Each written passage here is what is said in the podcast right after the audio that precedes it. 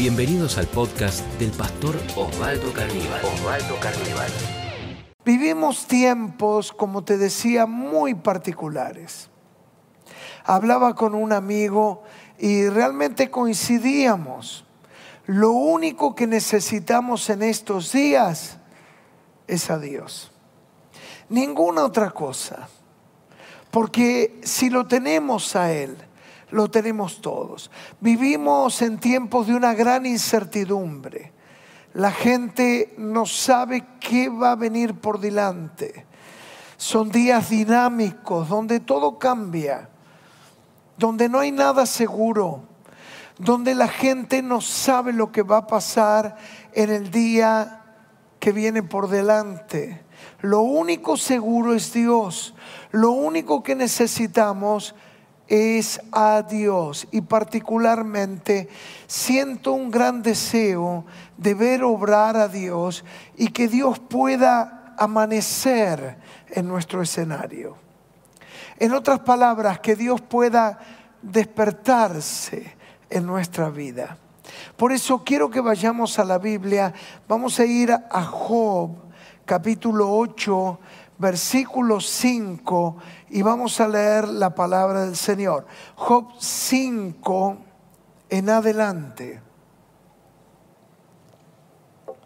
Dice la Biblia, si tú de mañana buscares a Dios y rogares al Todopoderoso, si fueres limpio y recto, ciertamente luego se despertará por ti, hará próspera la morada de tu justicia y aunque tu principio haya sido pequeño, tu postrer estado será muy grande.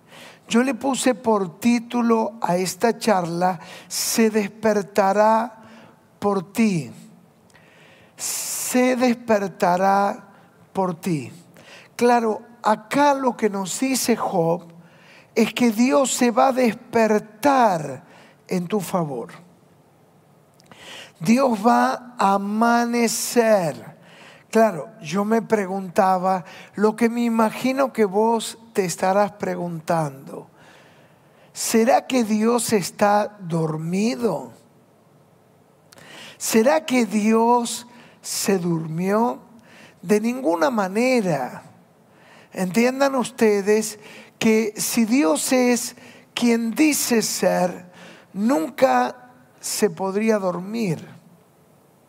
Duerme el que necesita reponer fuerzas. Si Dios se agotara, no sería Dios. Y entonces, ¿por qué la Biblia dice que Dios se despertará? Porque se despierta el que duerme. En realidad utiliza una imagen muy cercana a nosotros para ayudarnos a comprender el obrar de Dios en nuestro favor. El que duerme, hay dos cosas que no puede hacer. No se mueve, es decir, no camina salvo que esté sonámbulo, y no habla, salvo algunos que están soñando o expresan sonidos cuando roncan. Pero hay algo fabuloso que Dios hace y ama. Dios ama hablar por vos y Dios ama moverse por Dios. Es decir, Dios ama moverse y hablarnos. Esto es fabuloso. Dios ama moverse y hablarnos. De alguna manera es una invitación a que Dios quiere actuar, que Dios quiere manifestarse. Recuerden entonces la palabra de Job 8:6. Miren lo que dice, ciertamente luego se despertará por ti. Es decir, Dios va a despertarse en tu favor. Se despertará por ti. Quiere decir que no va a quedar indiferente solo espera que lo despiertes. Alguien que está dormido, muchas veces hay que despertarlo para que entre en actividad, para que se mueva. ¿Qué significa despertarse? ¿Qué implica que Dios se despierte? Bueno, de alguna manera lo que implica despertarse es que Dios se manifieste. Es decirle, manifiéstate Dios, aparece, sorpréndenos, asómbranos, irrumpe. Es decir, quiero ver a Dios obrar. Es un Dios activo, es un Dios vivo, es un Dios que irrumpe, es un Dios que amanece, es un Dios que se manifiesta. Esto que nos dice y se despertará por ti, lo que implica es que ese Dios va a intervenir en tu situación, se va a mover en tu situación, no va a quedar indiferente, sino que Dios se va a manifestar. ¿No es esto fabuloso? Es decir, que en medio de tu problema, en medio de tu necesidad, en medio de tu adversidad, en medio de tu tormenta, Dios se va a manifestar. Dios va a intervenir, Dios se va a hacer notorio, Dios se va a hacer presente. Esto es lo que está diciendo Job. Si se despierta, toda realidad cambia por completo, si se despierta, toda realidad cambia por completo. Y miren, aquí Job en este capítulo nos da como algunos pasos para que Dios se despierte. Por eso dice la Biblia, si tú te despertares, ¿y cuáles son esas condiciones. En primer lugar, lo que va a decir, vamos a verlo ahí en Job 8:5, lo que nos va a desafiar es, miren ustedes, si tú de mañana buscares a Dios, el primer condicionante, ese sí, nos está condicionando. Lo primero que Dios espera es que le busquemos. Si tú le buscares de mañana. Lo primero es busca a Dios, busca a Dios. Y esto que dice, si le buscares de mañana, no solamente es hacerlo a la mañana temprano, sino lo que implica es ponerle un sentido de prioridad. Cuando estés en aprietos, cuando estés en problemas, cuando estés en adversidades, que lo primero que hagas es buscar a Dios. Para que Dios se despierte, lo tenemos que buscar. De alguna manera Dios está queriendo que lo provoquemos. Dios es un Dios que espera que nosotros lo provoquemos para que Él se manifieste, para que Él irrumpa, para que se haga presente en nuestra necesidad. En otras palabras, ponemos un fundamento, primero Dios. Lo podéis decir otra vez, primero Dios. Es decir, volver nuestro corazón a Él, ponerlo en primer lugar es un volverse a Dios, es volver nuestro corazón a Él. El dolor nos da dos opciones. Una es resentirnos y la otra es volvernos a Dios. Estamos viviendo un tiempo de dolor, mucha necesidad. Algunos tienen pérdidas de familiares queridos, pérdidas de recursos económicos. Y el dolor nos da dos opciones, decíamos. Algunas personas se resienten y dicen, ¿por qué me pasa esto a mí? Y otras personas interpretan que el dolor procura el quebrantamiento y en el quebrantamiento tengo un acercamiento como nunca antes. Aprendo a oír a Dios, aprendo a ser permeable para poder recibir el Espíritu Santo y que Él me penetre como nunca antes Dios había penetrado mi vida. Es Dios quien despierta en nosotros un deseo de buscarle. Es decir, no somos nosotros los que buscamos a Dios, sino es Dios que Él toca nuestro corazón, esa inclinación que te hace sentir convencido que no hay nada en esta vida, sino que lo único que necesitas es a Dios. Y miren ustedes, volvamos al texto de la Biblia, porque dice, y rogares al Todopoderoso. Y aquí nos dice algo muy importante.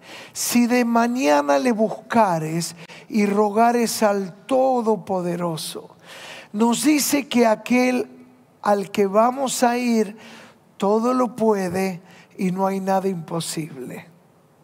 Es decir, que cuando aprendemos a ir a Dios, cuando hacemos una práctica constante de ir a Dios, estamos yendo al que todo lo puede aquel que siempre tiene la última palabra, aquel que sigue haciendo milagros.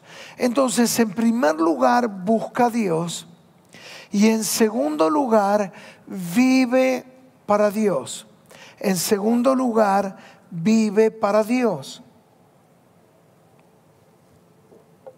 Va a decir Job 8:6, si fueres limpio, y recto, si fueres limpio y recto.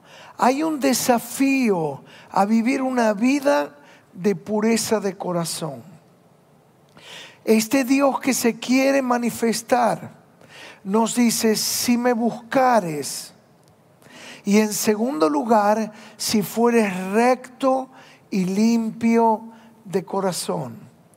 Si procuramos la pureza, si nos volvemos a Él, si abandonamos el pecado, si nos arrepentimos de nuestras maldades, si le decimos, Señor, he pecado, he hecho lo malo, algo pasa en el mundo espiritual. Eso despierta a Dios como un gigante cuando hay alguien que lo empieza a buscar y dice, Señor, Solamente de ti viene todo lo que necesito.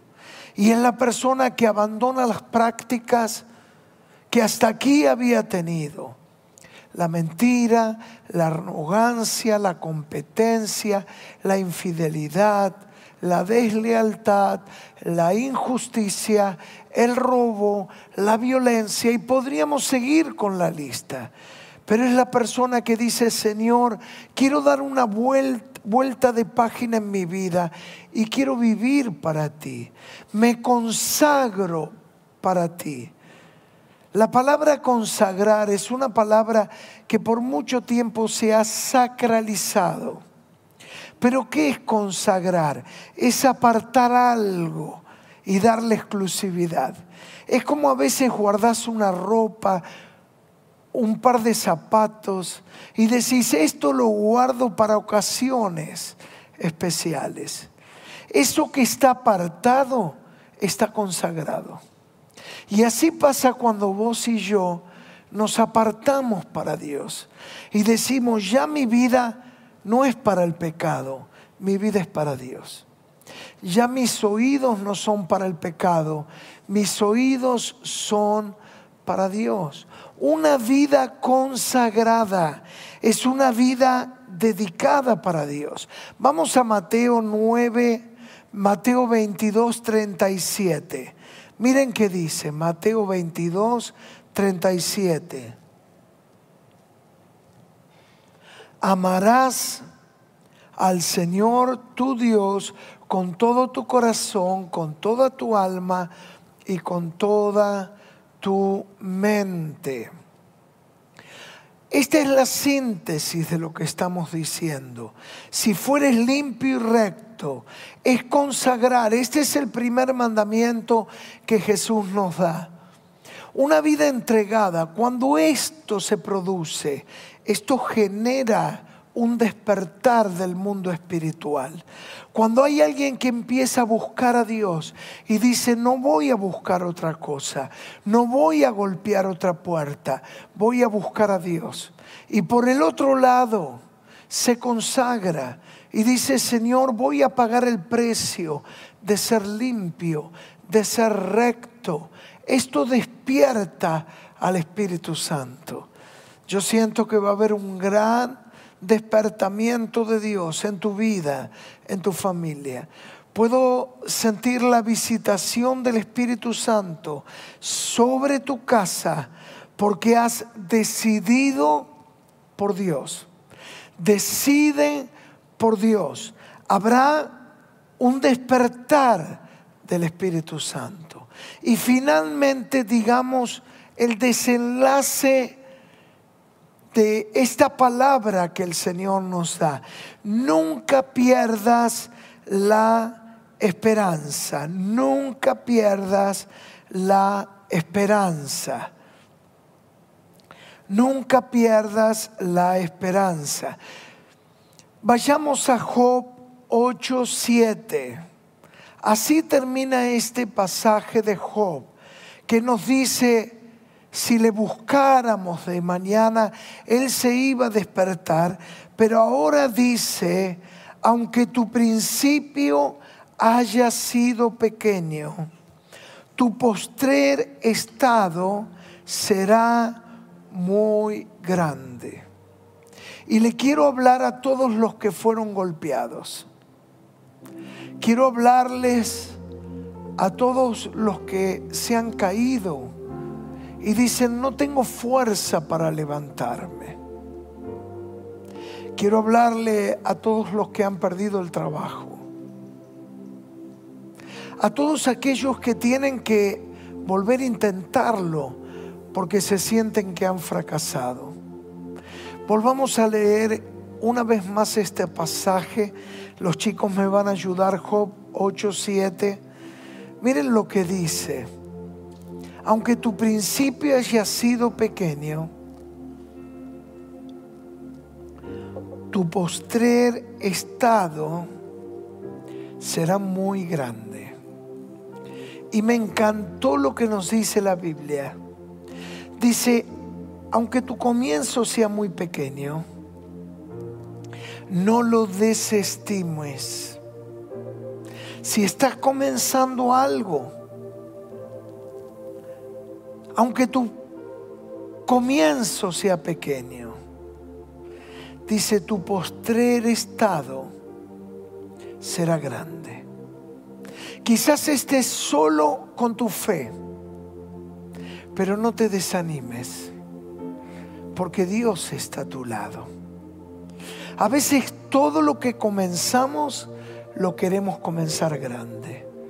Pero aquí Job nos da una clave. No te olvides que tenemos que poner esta palabra en contexto. Job lo había perdido todo. Su casa se había incendiado. Había perdido su familia. Job era una persona rica, pero lo había perdido todo. Y estaba literalmente en la calle. Job tiene que volver a levantarse y acá viene la palabra que le dice, Dios se va a despertar y lo va a hacer por vos, Job. Es decir, Dios te está diciendo, aunque no hubiera nadie más en esta tierra, Dios lo va a hacer por vos. ¿Te das cuenta? Dios te ama de tal manera que aunque seas la única persona, Dios lo va a hacer por vos. Dios va a obrar de una manera sobrenatural y se va a despertar, va a aparecer, se va a manifestar, va a obrar milagros, va a irrumpir y lo va a hacer por vos, porque Él te ama. Y si le buscares y fueres recto y limpio de corazón, aunque tu comienzo sea pequeño, dice, tu postrer estado será grande. No importa que sea pequeño, Dios lo va a multiplicar una vez y otra vez y otra vez y otra vez. Porque esta es la naturaleza de Dios. Cuando Dios hace algo, le pone una genética de multiplicación. Por eso prepárate y en tu mente tenés que entender cómo Dios obra. Cuando Dios empieza algo, lo empieza para hacerlo crecer y para multiplicarlo y multiplicarlo y multiplicarlo y multiplicarlo. Prepárate para grandes cosas que Dios hará en tu vida. Y dice, y tu postrer estado será grande. Te espera un gran postre. ¿Por qué digo esto? Generalmente, cuando me invitan a comer sin ser maleducado, trato, trato de saber si va a haber postre. Vos dirás, ¿para qué?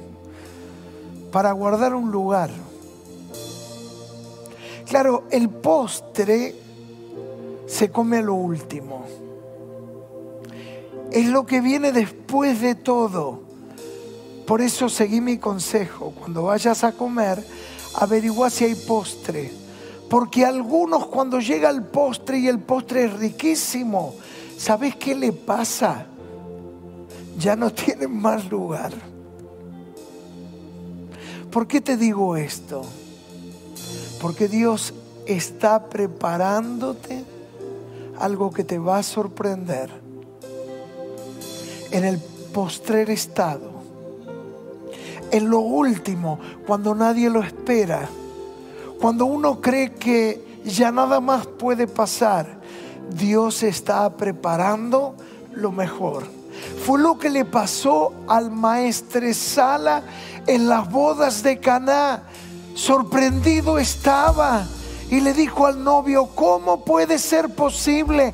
Ha reservado el mejor vino para la última hora. Esto nunca se hace. Quiero que te prepares porque Dios está preparando grandes cosas para tu última hora. Dios te sorprenderá. Tu postrer estado será grande, será sorprendido con la obra que el Espíritu Santo hará en tu vida, hará en tu cuerpo, hará en tu familia, hará en tu economía. Dios es un Dios que se alegra en sorprendernos y verte sonreír, porque Dios se ha sorprendido. ¿Por qué no oramos? Señor, Señor,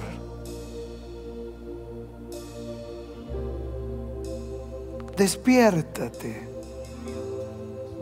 despiértate, interviene, manifiéstate Solo a ti te necesitamos. No necesitamos nada más en la vida. Solo tu presencia. Solo tu Espíritu Santo. Solo tu toque. Solo tu manifestación. Dejamos todo nuestro alrededor por buscarte a ti. Porque tu palabra nos dice que si te buscáramos de mañana, tú te despertarías. Despiértate Dios en nuestro medio, en nuestro hogar, en nuestra casa, en nuestra familia. Despiértate Dios y manifiéstate una vez más. Limpia nuestros corazones.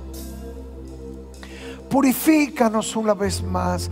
Nos arrepentimos de nuestros pecados y de nuestras maldades porque nos preparamos para ser sorprendidos por lo que harás. Nos sorprenderás porque nuestro postrer estado será aún más grande. Señor, no importa que nuestro comienzo sea pequeño, porque avisoramos grandes cosas que harás con nosotros. Señor, te damos tantas gracias. En el nombre de Jesús. Amén. Y amén. Si este podcast fue de inspiración para tu vida, te invitamos a compartirlo en tus redes sociales. tus redes sociales. Recordá que podés seguir al pastor Osvaldo Carníbal en Instagram, Facebook y Twitter.